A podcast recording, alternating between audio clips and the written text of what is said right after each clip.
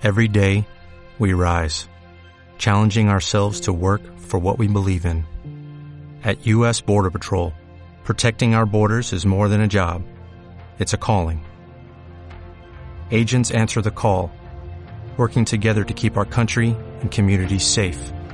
If you're ready for a new mission, join U.S. Border Patrol and go beyond.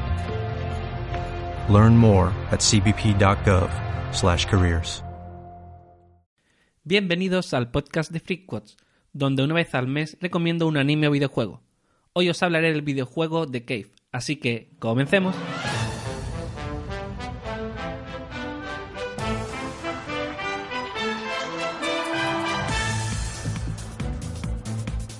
¿Arriesgarías tu vida para que te concedan tu mayor deseo? Pues esto es lo que nos propone The Cave, un juego de aventura plataformera centrado principalmente en mecánicas de rompecabezas muy interesantes, en donde conduciremos a tres personajes con habilidades muy diferentes entre sí hacia el final de la cueva, para conseguir así su ansiado deseo. Y digo la cueva porque no es una cueva normal, es mágica y además habla.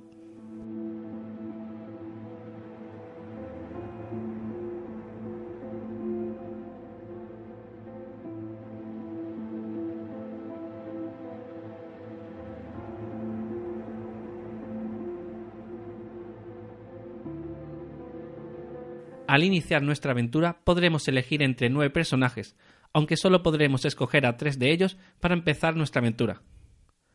Así que la rejugabilidad estará asegurada, ya que el interior de la cueva cambiará según qué personajes elijamos. Y como no, también cambiará el modo de resolver los rompecabezas, ya que cada personaje tendrá su propia habilidad especial, como por ejemplo, la viajera del tiempo podrá teletransportarse, el caballero tendrá la habilidad de crear un escudo protector, o el monje, que podrá usar la telequinesia.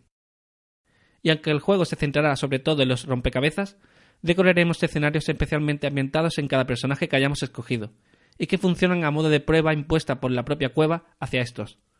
Por ejemplo, podremos encontrarnos una feria o un castillo medieval. De este modo, iremos descubriendo la historia de nuestros personajes y el motivo por el cual arriesgan sus vidas para conseguir hacer realidad su mayor deseo.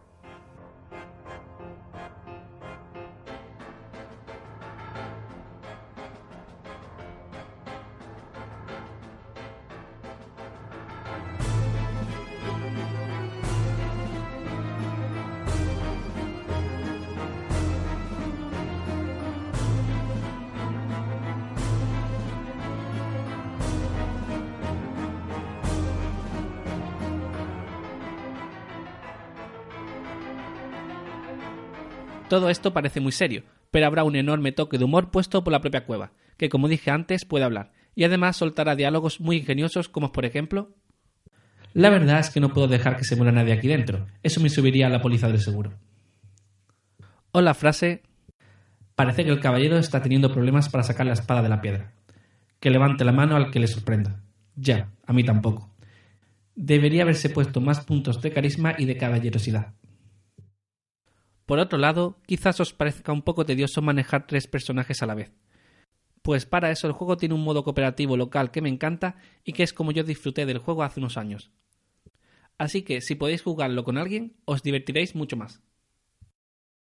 Y para terminar, deciros que el juego lo tenéis disponible en PlayStation 3, Xbox 360, Wii U, PC, Android e iOS.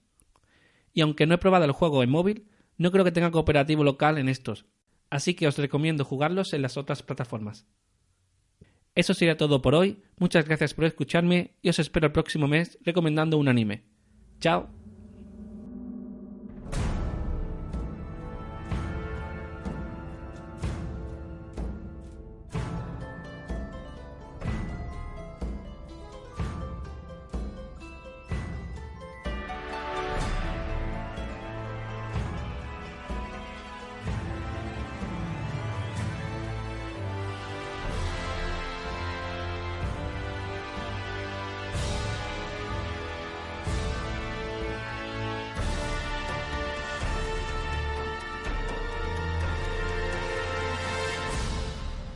Por cierto, feliz año nuevo.